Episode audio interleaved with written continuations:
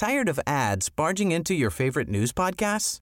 Good news. Ad-free listening is available on Amazon Music for all the music plus top podcasts included with your Prime membership. Stay up to date on everything newsworthy by downloading the Amazon Music app for free or go to amazon.com slash news ad free. That's amazon.com slash news ad free to catch up on the latest episodes without the ads. Heraldo Radio. La HCL se comparte, se ve y ahora también se escucha. El dedo en la llaga. Había una vez un mundo en el que nadie creía. Un país de historias inexplicables. Una nación con personajes asombrosos. Santo Tomás tenía razón. Hay que ver para creer. El México increíble, las verdades que duelen, la voz de los que callan, el dedo en la llaga. Infórmate, diviértete, enójate y vuelve a empezar. El Heraldo Radio presenta El Dedo en la Llaga con Adriana Delgado. There is a house in New Orleans.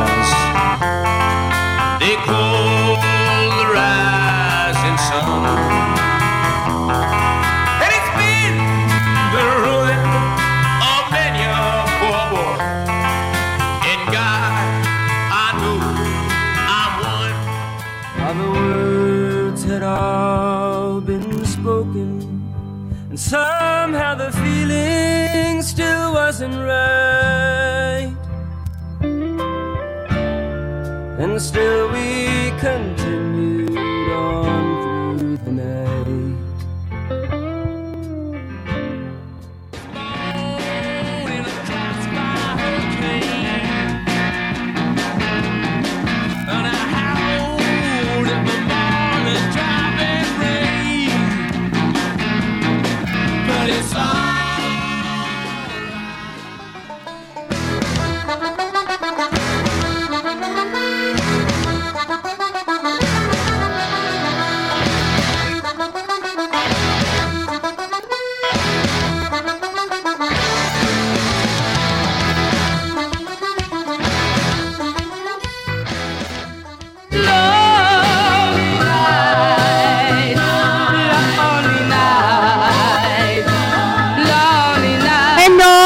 Pues sí, están escuchando ustedes parte de los soundtracks de las películas que han hecho famoso y muy afamado al director Martin Scorsese, quien precisamente hoy cumple 78 años.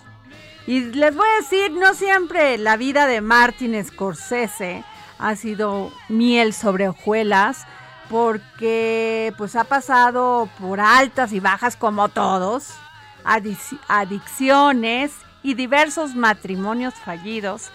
El hombre pues se ha logrado posicionar como uno de los favoritos en la industria cinematográfica en Estados Unidos, en el mundo.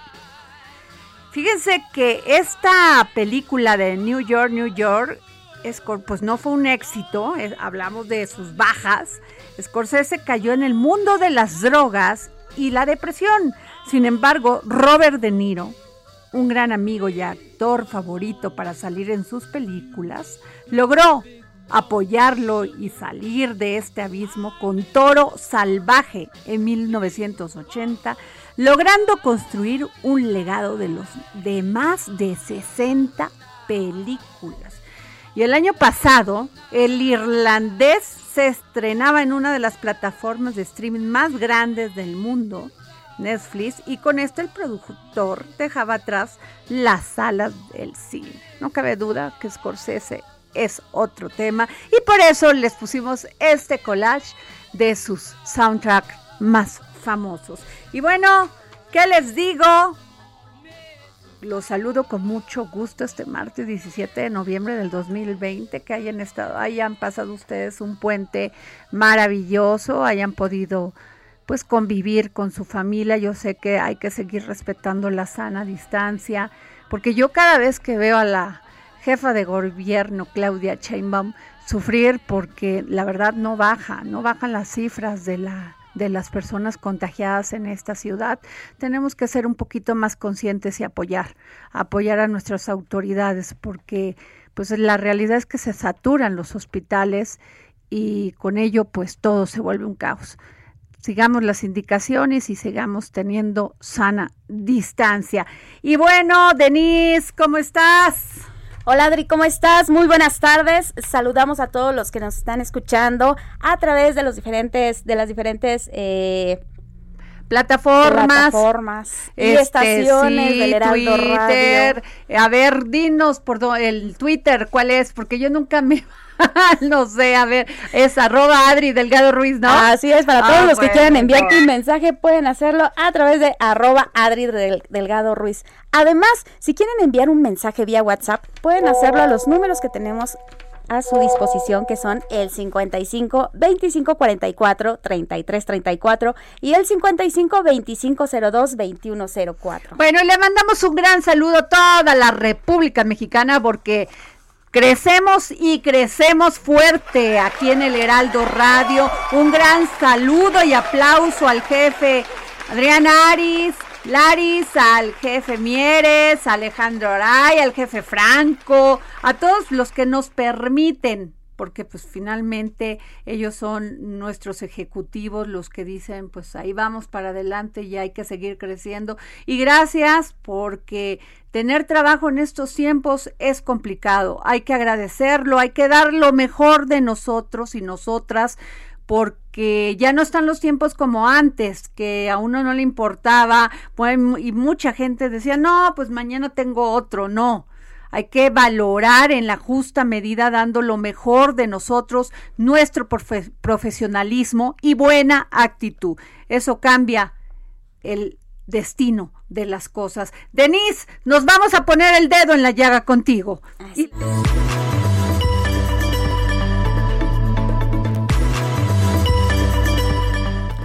Así es, Adri, pues hoy vamos a poner el dedo en la llaga en una figura que ha sido muy comentada últimamente, como es el outsourcing, tema que hoy escribiste en tu columna aquí en el Heraldo, ra- en el Heraldo, perdón.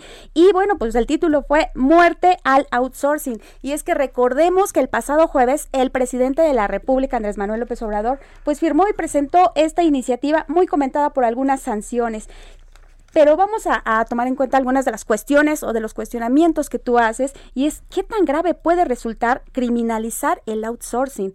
Y es que, bueno, el hecho de limitar la subcontratación únicamente para servicios especializados autorizados por la Secretaría del Trabajo, pues de alguna manera eh, podría estar violentando el artículo 5 de la Constitución que establece el derecho de todos a dedicarnos a la actividad que nos acomode en tanto ésta sea lícita. Además, déjame comentarte que eh, pues el outsourcing es una práctica muy utilizada en todo el mundo, por lo que el hecho de tener una, de aprobar una ley muy rígida aquí en México estaría provocando en consecuencia la desaparición de empresas de subcontratación e incluso perder muchos empleos, además de que desincentivaría la inversión extranjera. Muy bien, pues sí, la verdad sí es, y además el tema de la criminalización es algo que yo, híjole, es excesivo. Uh -huh. Es excesivo y tendrán que sentarse, Denise, las cámaras empresariales, Así es. el gobierno federal y tomar lo que mejor convenga, tomar decisiones en función de los trabajadores. Así Tienen es. que llegar a acuerdos, ¿no? Pero nos vamos con tu segunda nota porque está muy buena. Y por otra parte, bueno, pues mañana miércoles el Senado de la República discutirá la aprobación de la Ley Federal para la Regulación del Cannabis. Entre algunas de las modificaciones que cuentan con el respaldo de la mayoría de los grupos parlamentarios está la creación del Instituto Mexicano para la Regulación y el Control del Cannabis. También se prohibiría empleo a niñas, niños y adolescentes en cualquier actividad relacionada con la siembra, cultivo, plantación, cosecha, comercio, producción, distribución, suministro, venta y consumo de cannabis. Además, la persona eh, en posesión de más de 200 gramos de cannabis psicoactivo sin las autorizaciones a que se refiera la nueva ley será remitida a la autoridad administrativa. Al respecto, platicamos con el senador Miguel Ángel Mancera, él es coordinador del grupo eh, parlamentario del PRD. Bueno, pues vamos a escuchar lo que nos dijo para el dedo en la llaga. Lo que yo espero es que avance, esperamos encontrar eh, la mayoría de los consensos y obviamente tener una legislación que permita también encontrar eh, muchas de las eh, respuestas y de las inquietudes que tenía la sociedad y obviamente de lo que requiere el país. Me parece que se puede construir un, un instrumento normativo importante para México. Yo creo que en el mundo se está demostrando la conveniencia de regular el cannabis desde varios puntos de vista, desde el punto de vista médico, porque ya se reconocen sus efectos terapéuticos, desde el punto de vista industrial, desde el punto de vista de investigación, desde el punto de vista de desarrollo económico, porque así lo están viviendo también en otros países. Y México no tiene por qué estar rezagado en todo ello. Además de que se da cumplimiento a una sentencia de la Suprema Corte de Justicia en materia de derechos humanos. Y bueno, la tercera nota a la que pasamos tiene que ver con las inundaciones en Tabasco y es que eh, la titular de la Comisión Nacional del Agua, Blanca Jiménez Cisneros, dio una entrevista para un diario de circulación nacional en el que comentó que desconoce que se desconoce el estado de la infraestructura y el riesgo que presentan mil presas para la población por falta de personal y presupuesto para su evaluación.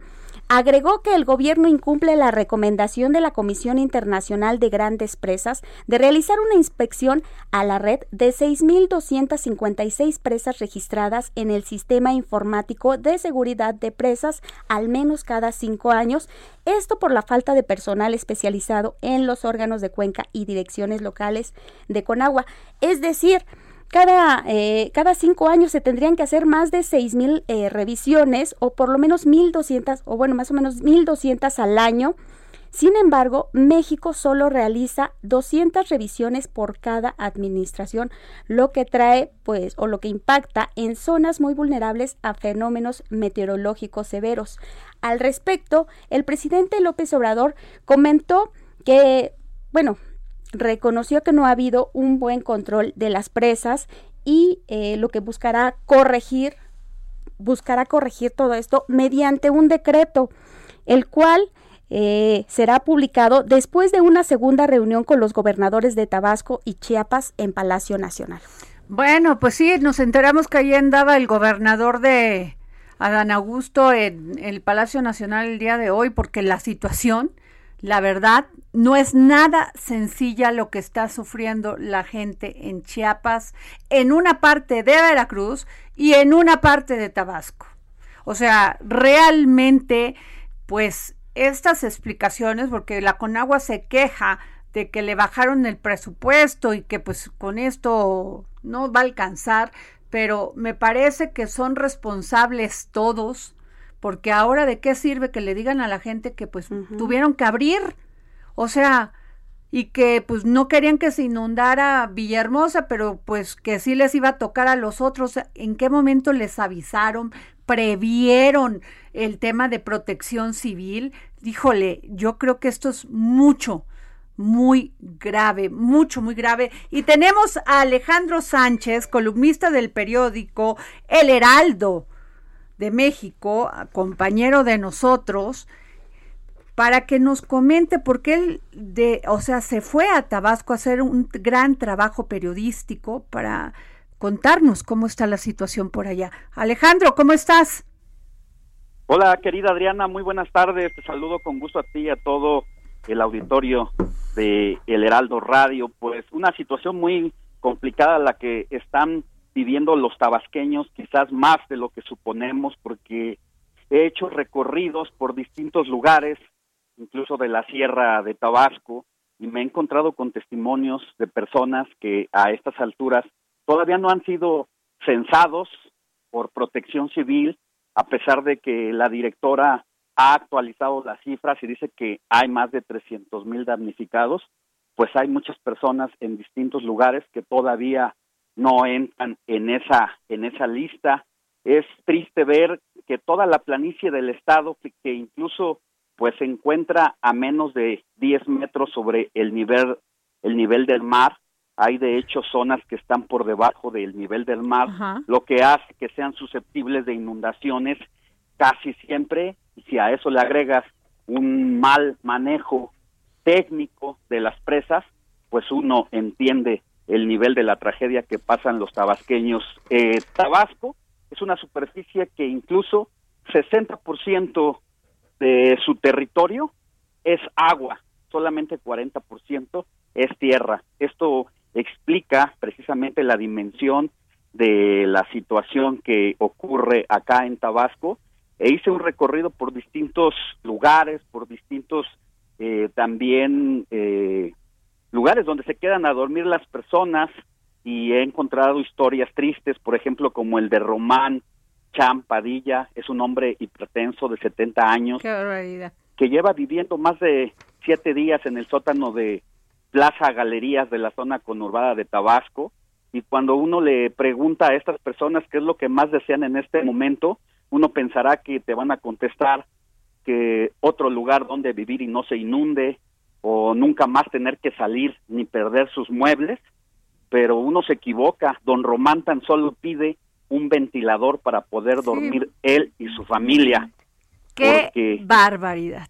Porque el estacionamiento, Adriana, del centro comercial en Villahermosa, que sirve como albergue a 289 damnificados por las lluvias, y el desfogue de esa famosa ya presa Peñitas, es un horno encendido y a las 6 de la mañana que yo hice el recorrido por ahí, de verdad que dan ganas de meterse a una tina con hielo. Claro, pues es que yo soy, yo soy sureña, soy de Veracruz y sabemos lo que la gente, los las radioescuchas en Coaxacualcos saben perfectamente de nuestra estación allá, saben perfectamente a qué te refieres, querido Alejandro. Y la verdad, Alejandro, esta esta tragedia, porque es una tragedia, o sea, habla, hablamos de 300 mil personas, de más o menos de 27 muertos, ¿no, Alejandro?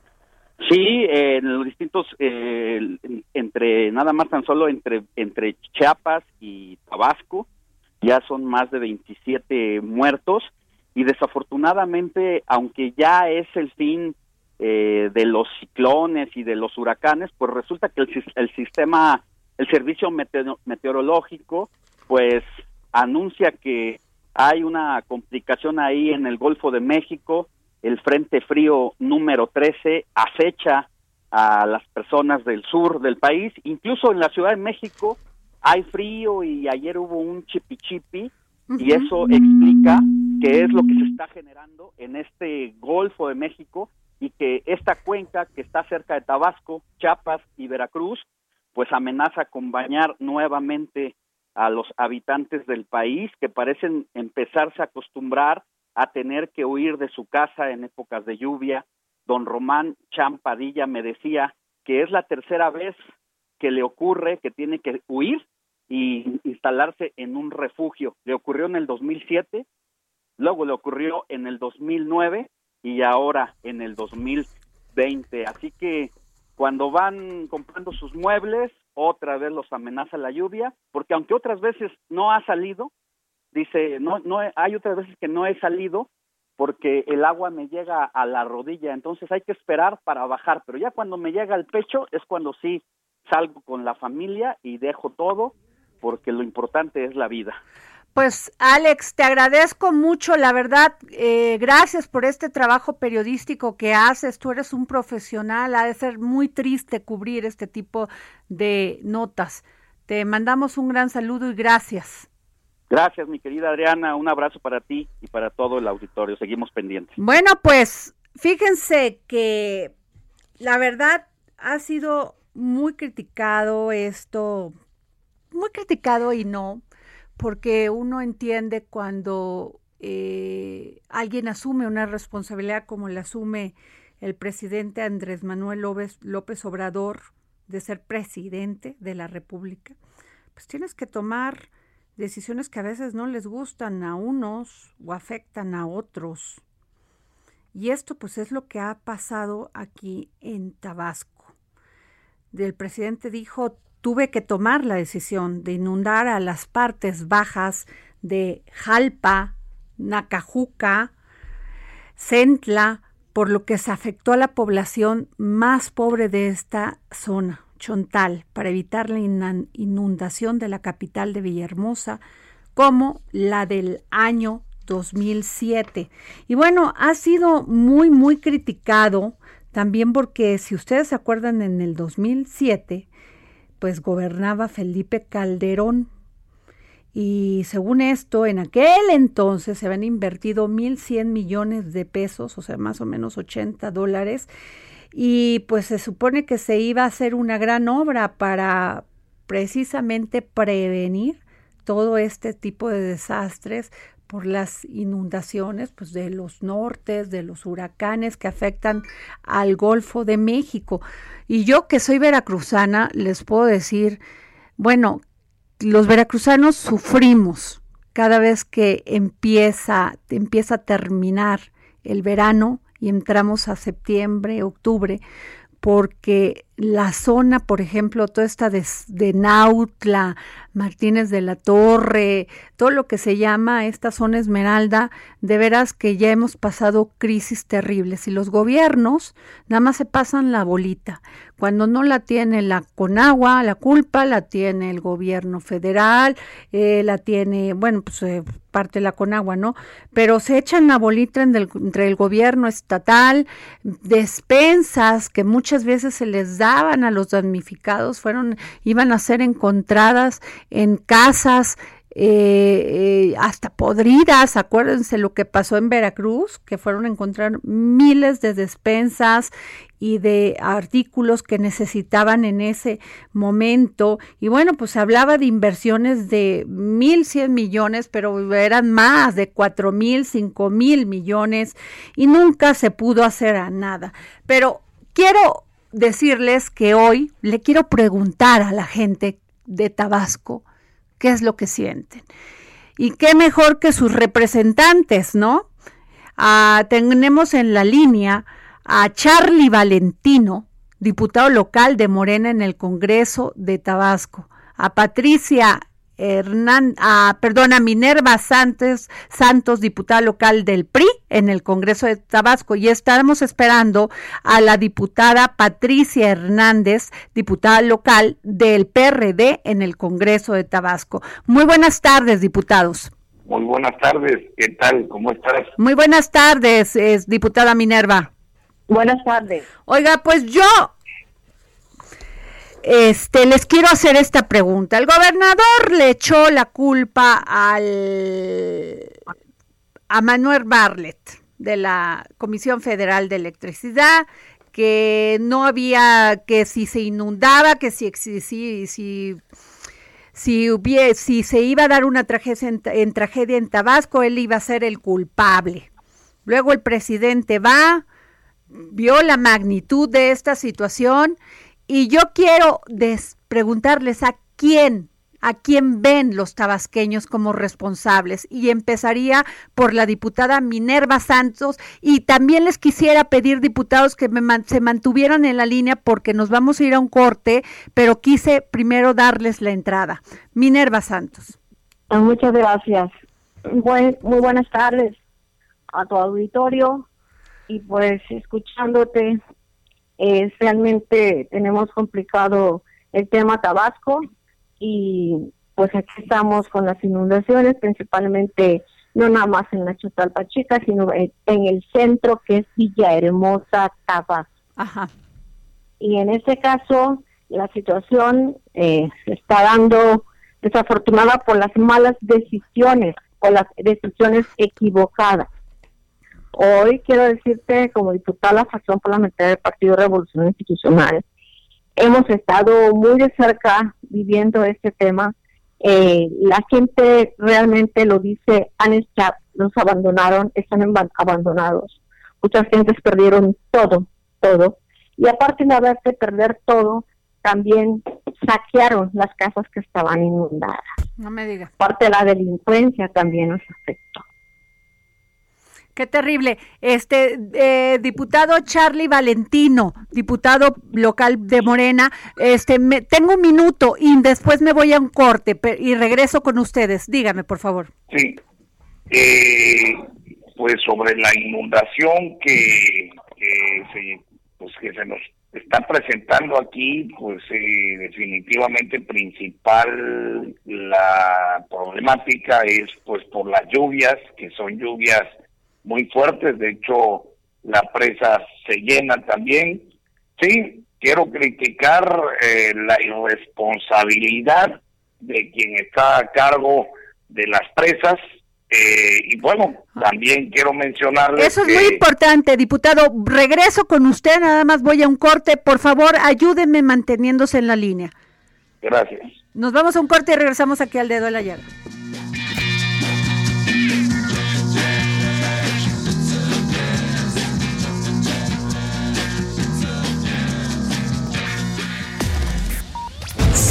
A Adriana Delgado en su cuenta de Twitter, arroba Adri Delgado Ruiz. Además, te invitamos a enviar tus opiniones y comentarios en texto o por mensaje de audio a través de WhatsApp al 55 2544 3334. Y si quieres escuchar El Dedo en la Llaga de El Heraldo Radio, en cualquier momento y donde quiera que te encuentres, descarga el podcast disponible en Spotify y iTunes. Heraldo Radio, la H que sí suena y ahora también se escucha.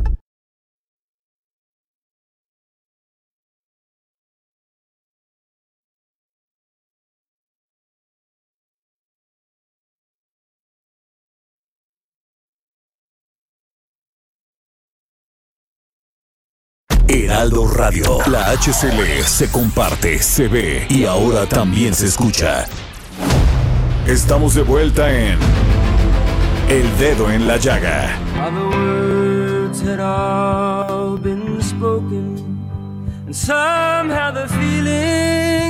Regresamos aquí al dedo en la llaga y tengo al diputado Charlie Valentino, diputado local de Morena en el Congreso de Tabasco, y a la diputada local del PRI en el Congreso de Tabasco, también Minerva Santos, sobre este tema que aqueja a los tabasqueños y que es un tema de urgencia. Están sobre el agua y bajo el agua. Perdieron sus pertenencias por estas inundaciones que aquejan a toda esta zona de Villahermosa, la parte baja, la de Jalpa, de, toda la zona Chontal. Pero bueno, este diputado, hacíamos la pregunta hace un momento de quién es responsabilidad. Bueno, eh, diputado Charlie Valentino. Ah, se nos acaba de cortar la llamada con el diputado Charlie Valentino. Este, tenemos a Minerva Santos, diputada. Dígame. Este, ¿de quién es la responsabilidad de esta tragedia que está quejando en Tabasco? Porque Bueno, nomás echan la bolita los, el gobierno federal. Definitivamente, claramente lo dijo muy puntual el gobernador del estado, don Augusto López Hernández, que hacía responsable y que demandaría al secretario de la Comisión Federal de Electricidad, Manuel Valtre Díaz. Hoy, a ¿qué? 10 días o más de las inundaciones, seguimos en el tema a ver de qué, qué pasó con la demanda, porque estamos, lo dije en tribuna claramente, a, a invitando a No, bueno, hubo hasta risas de la demanda que interpuso el, gobi- el gobierno No. del estado. a la Eh, CFE. pero no, lo hicimos nosotros en tribuna y hasta el día de hoy no se ha visto tal demanda. Después llega el, presi- el presidente de la República, también viene este señor Barker y dijo que la demanda del gobernador del estado que tiene a la mano los datos exactos dijo que le daban risa. Entonces en eso se quedó en un pleito, eh, en un supuesto Mientras- pleito. Mientras la gente, diputada Minerva Santos, sigue abajo del agua. Siguen abajo del agua. Va bajando muy lento porque los ríos No, pero ya perdieron sus, sus, sus, sus No, pertenencias. su- Perdieron todo. Qué todo. barbaridad. Eh, diputado Charlie Valentino, ya lo tenemos en la línea. Sí, Por favor, nos sí. estaba usted comentando de este tema de, de, de el tema de las presas. Sí, miren, eh, de acuerdo a, al conocimiento, a la información que yo tengo, pues no puedo hablar más de la cuenta de algo que no sé. La información que nos ha llegado hasta el día de hoy es que este, si la presa está muy llena, ¿me entiendes? Tiene hasta un nivel eh, que comienza a tener el riesgo de fracturarse. Entonces, eh, nosotros, eh, el gobernador eh, nos dio la noticia de, de lo que estaba pasando con este señor de Manuel Bartlett Díaz, ¿no? Esto aunado a un fenómeno meteorológico que viene a agravarnos continuamente año tras año. Yo siento que no son tiempos de criticar a nadie, son tiempos de ayudar. Quiero que sepan ustedes que desde el primer día, desde el primer día que Tabasco estaba viviendo esta situación, eh, incluso no fui a trabajar porque pues somos servidores públicos y lo más grandioso para mí es poder eh, apoyar a quien te eligió. Claro, Eh, pero eso lo entiendo, diputado, pero el problema no es nuevo. Hace en el 2007 pasó lo Sí. mismo. Hubo mismo, muchísimos damnificados, mismo. muchas muertes y ya sabían que esta zona, que la compuerta del Macayo era complicada porque hay la bisuf- di- de- bifuración de la Samaria y el Carrizal, que somos, Sí. que ambos son afluentes del Grijalba. O sea, si se abría eso, era muy posible que se inundara. Sí, sí, o sea, sí, sí. tenía desde hace 10 años lo saben y la gente de Tabasco los viene sufriendo. O sea, yo no entiendo cómo no se ha podido hacer nada desde que hace 10 años, y no solamente hace 10 años, hace mucho, pasó Desde esto. O sea, sabían, y con agua, cuando pasó aquello, eh, con agua pues tu- tuvo que responsabilizarse y, fue al grado que la Auditoría Superior de la Federación, el brazo fiscalizador del legislativo, dictaminó en 2010 que la Conagua no diseñó ni implementó el, el Plan Hídrico Integral de Tabasco de conformidad con la normatividad y con las buenas prácticas de la administración públicas, pública. Y tras las inundaciones de ese año, la Comisión Nacional de Derechos Humanos responsabilizó en 2011 a la Conagua y al gobierno estatal de aquel entonces de no garantizar el derecho de seguridad a la vivienda y a la salud de cinco mil afectados. ¿Y por qué siguen las cosas así, diputado? Mire, le voy a comentar una cosa. Este, eh, hoy México está viviendo sin lugar a dudas un desarrollo que nunca se vio durante 80 años. ¿Me entiende? Estamos viviendo bajo un régimen que se le ponía de rodillas a los Estados Unidos. ¿Cómo puede ser que hoy hay toda la oposición apoya a Biden cuando no podemos Pero eso qué tiene que ver con las inundaciones, los daños que han ellos creado porque todo el terrorismo que se vivió fue por medio del gobierno. Pero eso qué tiene que Todas ver con que se inunde y se abra una compuerta. Y quiero comentarle a usted algo des- que fue una desgracia. En la inundación del, dos- del 2007, que yo estaba en Brasil, viajé para acá para apoyar en todo lo que podía apoyar. Quiero que sepa usted que algo terrible fue visto en el avión del gobierno, el hijo del gobernador paseando en los lugares más exóticos del mundo y no es posible que cuando México estaba pasando una desgracia Tabasco, todo el dinero que llegó a las arcas, ¿me entiendes? Se lo agarraron. O sea, esto realmente es ¿De qué una desgracia gobernador está usted hablando, diputado? de la inundación del No, pero 2007. ¿qué, ¿de qué gobernador? ¿Cómo se llamaba el gobernador? Andrés Granier, Ah. y no es posible que ahorita quieran poner al señor como gobernador, como presidente, candidato a presidente. Hubo un... Sí, pero un- estamos un- hablando de las inundaciones. Iría con la di- con la diputada Minerva Santos, diputada. Sí, no, ella, eh, ella es una persona que respeto y aprecio mucho, eh, sin embargo, no a la historia de su partido. Bueno, a ver, diputada, por favor. Estamos Eh, hablando eh. no de partidos, estamos hablando de qué van a hacer correcto. la legislatura local para ayudar a los damnificados y en qué van a apoyar al gobierno estatal para eh, y sobre todo a los ciudadanos, que es lo que importa más.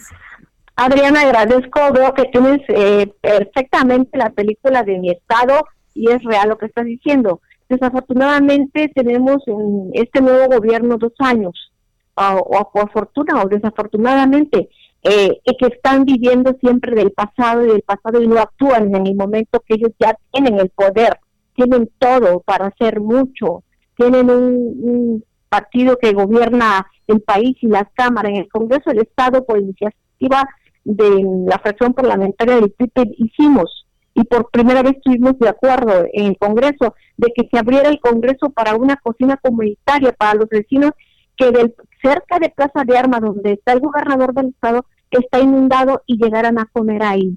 Pero ¿qué pasa aquí con los, cómo pueden ayudar? De entrada, de entrada tienen todo, tienen todo el poder. Aquí no vamos a decir que en 2007, que el gobernador, eh, siempre lo he dicho, dejen, pasen, superen el pasado, vivan el presente, tienen dos años para haber podido hacer algo para eh, evitar esta fatal inundación.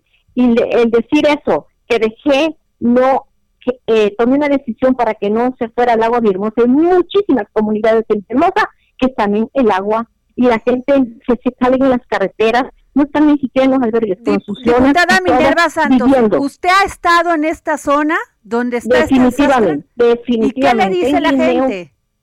La gente está muy triste, desconsolada de la esperanza que tenían de este nuevo gobierno que está en el poder.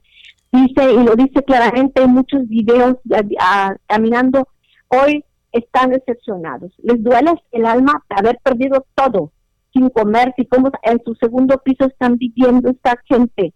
Ahorita tenemos el ejército y la Marina Nacional, el ejército ha hecho un excelente papel, quiero decirle, y el apoyo que mandó Nuevo León y Jalisco y han estado mitigando mucho muchas situaciones que las nuestros tabasqueños, nuestros paisanos en el centro están viviendo. Pero es triste escuchar, y lo, escuché de ti y hace rato ya en la noticia, tomé la decisión de inundar las zonas más bajas, los, las, las personas más pobres. Eso es criminal haber hecho esto, porque vas a afectar al que menos tiene. Y si su legado es dice, vamos con el que menos tiene, el pueblo salvará al pueblo. Esto es una incongruencia. Ahora, no lo digo por mí. La gente está sufriendo real y verídicamente todo. Diputados, diputados Charlie Valentino y Minerva Sánchez, ¿qué va a hacer Tabasco? Porque ya se está anunciando un nuevo huracán que está por golpear Centroamérica y va a venirse a México. Y además, pues la Conagua dice que tiene menos lana para hacerle frente a esto, porque pasó de 50 mil millones de pesos a menos de 23 mil millones este año. ¿Qué va a pasar? Y el Fonden pues ya desapareció, ya lo extinguieron. ¿Qué va, qué, va a pasar? ¿Qué ha dicho el, el gobernador? ¿Ustedes han, se han reunido con el gobernador? Bueno, como fracción nosotros... le daría la palabra al diputado Charlie Valentino. Con Charlie, eh, Charlie. Sí, gracias. Eh, mire, acaban de anunciar eh, un proyecto en el que van a basarse recursos para el apoyo de las personas hasta de 10 mil pesos. También se acaban de anunciar que se van a construir este una cantidad que desconozco de casas, pero muchas casas, para eh, resguardar todas las personas que fueron afectados. Es triste, muy triste, para mí que lo he vivido en carne propia, ver tanta gente, el sufrimiento de mi pueblo, y eso lo viví en carne propia. Eh, regresábamos hasta las 4 de la mañana eh, gracias a un grupo de jóvenes que se llama Fuerza Cárdenas, que es de aquí de Cárdenas, y estuvimos trabajando constantemente, incluso con personas de las comunidades también que se sumaron a esta lucha. Me da mucho gusto ver mucha gente que se suma sin de partidos para sacar a Tabasco adelante. Es una pena, definitivamente, eh, la decisión que tuvo el presidente, el director de la Comisión eh, Federal de Electricidad, pero se acaba de crear, el presidente, nuestro presidente, acaba de crear una organización que es el de la, la organización de las presas del Grijalba o el Grijalba, que son las, esa, esa organización se va a encargar de la regulación de las presas.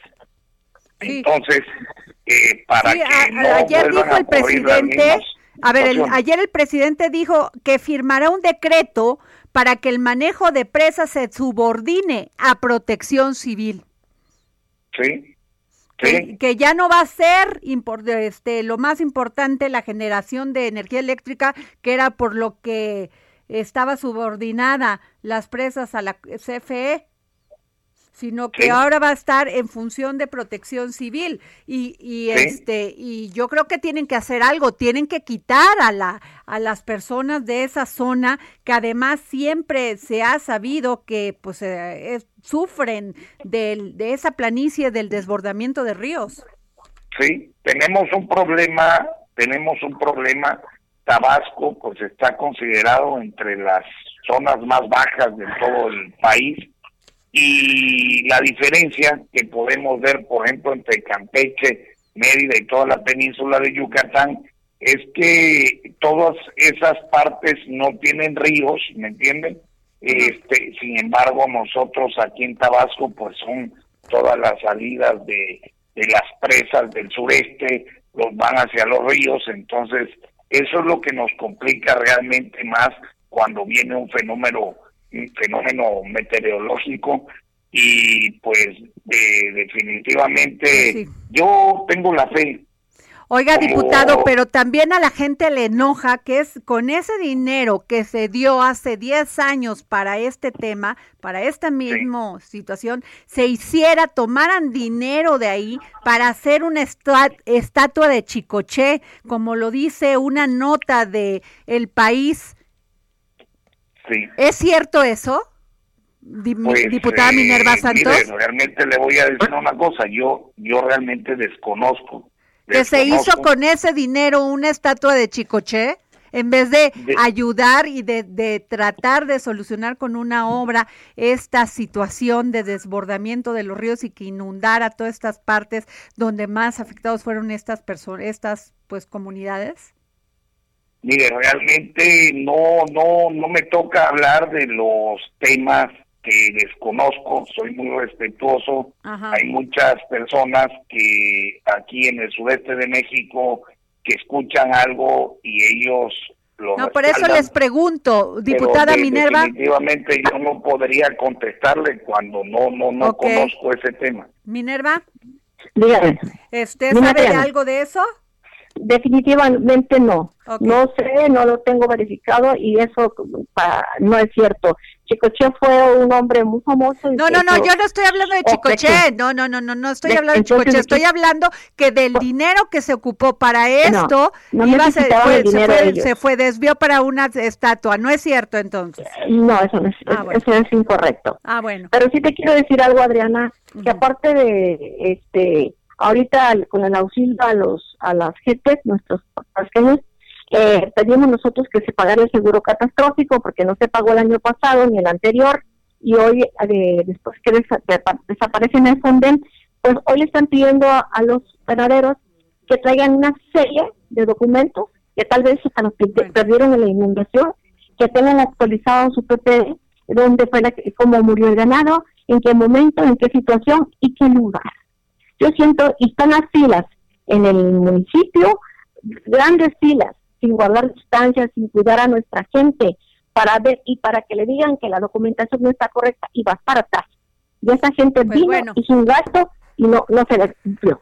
Pues muchas gracias, yo les agradezco al, No, Adriana. local del PRI en el Congreso de Tabasco, Minerva Santos, y al diputado local de Morena en el Congreso de Tabasco, Charlie Valentino, por habernos tomado la llamada para el dedo en la llaga. Muchísimas gracias y saludos Muchas a mi diputada. Minerva. Hasta luego. Hola. Y bueno, pues tenemos en la línea al licenciado, en otro orden de ideas, al licenciado José Manuel Cobo Telles, director ejecutivo de crédito automotriz de Porque sí es posible, aunque no lo crean, tener un crédito automotriz en estos tiempos de pandemia y que mucha gente habla de crisis, pero Ciauto se puso las pilas y ahí está. Licenciado José Manuel Cobos, ¿nos puede platicar de qué se trata? Hola, muy buenas tardes. Sí, por supuesto. Ya, ya, yo te voy a platicar de un producto y- y espero ser concreto, no como los diputados no hablaron de nada, ¿verdad? Sí, ¿qué tal? Este, mira, nosotros en el banco desde hace ya varios años eh, sacamos un producto eh, para, para financiar eh, au- automóviles de, de todo tipo eh, y, y digamos que trabajamos con todas las marcas a nivel nacional, trabajamos este también en nuestras sucursales, pero se nos ocurrió hace también algún tiempo sacar el Auto Verde, que es un producto enfocado eh, tratar de ayudar al medio ambiente eh, para vehículos evidentemente eléctricos e híbridos, pero también para los vehículos que contaminan poco. Y, este producto ya de hace unos años a la fecha ha sido muy exitoso, eh, yo que por, por varias cosas. Una, eh, eh, creo que ha sido un producto que, que rompió el paradigma de, de- de tener mejores tasas, mejores comisiones, eh, eh, en, en función de, de una buena, este, de un apoyo a la sustentabilidad. Claro. Eh, se, ha, se ha tratado en, en el tiempo de, de, de imitar, pero creo que lo hemos hecho muy bien durante muchos años. Y la gente que, que va por este producto, independientemente que le gusta, por supuesto, este, la, la parte financiera, eh, creo que va, va de acuerdo a, a la sustentabilidad, le gusta, aunque sea eh, poco, aunque a veces no lo conocen del todo, el ayudar a este medio ambiente. Eh, ha sido muy exitoso eh, a, lo largo de los años y ahora eh, después de, de- de- bueno todavía estamos en los temas de la de la pandemia este, esperemos y todos estamos deseando que esto eh, vengan vengan tiempos eh, mucho mejores a los que acabamos de pasar o que estamos pasando todavía pero con ello estamos tratando de, darle un impulso otra vez a, a este programa porque siempre ha sido exitoso y hoy creo que eh, si bien no hay que endeudarnos no hay que, no hay que cometer errores creemos que, que, que sí hay que tomar buenas decisiones. Es por ello que, que, que dejamos abierto Claro. Ahora- Verde. Quiero decirles que es un crédito automotriz para vehículos nuevos de bajas emisiones contaminantes tan importantes en estos tiempos, 8 menos de 180 gramos de CO2, ya sean híbridos, eléctricos o con combustión de gasolina. De esta forma contaminas menos, que eso desde luego. Y las características es dar un 20% de, de enganche, ¿no? Del valor que tenga tu auto. Esto casi podría ser como muy interesante para quien quien se dedica al negocio de tener un taxi. ¿Puede ser así, licenciado? Sí, mira, eh, las características son, como bien lo dijiste, desde un 20% de enganche, desde Ajá. ahí para arriba. Nuestro plazo eh, máximo son cinco años. Tú lo puedes contratar a un año o hasta cinco. lo bueno es que durante la vigencia, si tú quieres hacer un pago anticipado de capital o lo quieres liquidar antes de tiempo, no cobramos ninguna comisión. Eso es muy importante. Ah, eso es muy es vital y, y, y si quieren pagar este, o sea, adelantar pagos, hay comisiones también? No, no hay ninguna comisión. Tú puedes adelantar los pagos que quieras, el monto que quieras, las veces que quieres durante el año, lo puedes liquidar anticipadamente y no hay ninguna comisión. Eso, eso es un punto muy importante.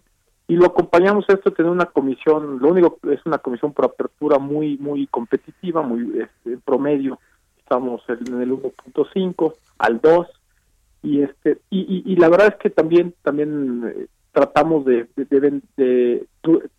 de venderles con el crédito un seguro muy competitivo. Y digo venderles porque al final es una obligación tener el, el seguro. Nosotros hemos desarrollado con, con varias compañías con cuatro un seguro muy competitivo con características de deducibles muy atractivas en- con los pues, precios yo diría muy muy este Ok, muy y buenos luego aquí también estoy este, escu- este leyendo un, un punto muy importante. En caso de adquirir un auto eléctrico o híbrido, evita pago de tenencia y verificación. Claro, pues no, no emite Claro. contaminantes, ¿no? Sí, claro, claro, eso es, es- es un punto. Mira, mira, nu- nuestro gobierno eh, ya hace tiempo ha, ha tomado estas medidas. Personalmente creo que todavía hay mucho por hacer. En otros países un poco más civilizados hay mayores incentivos.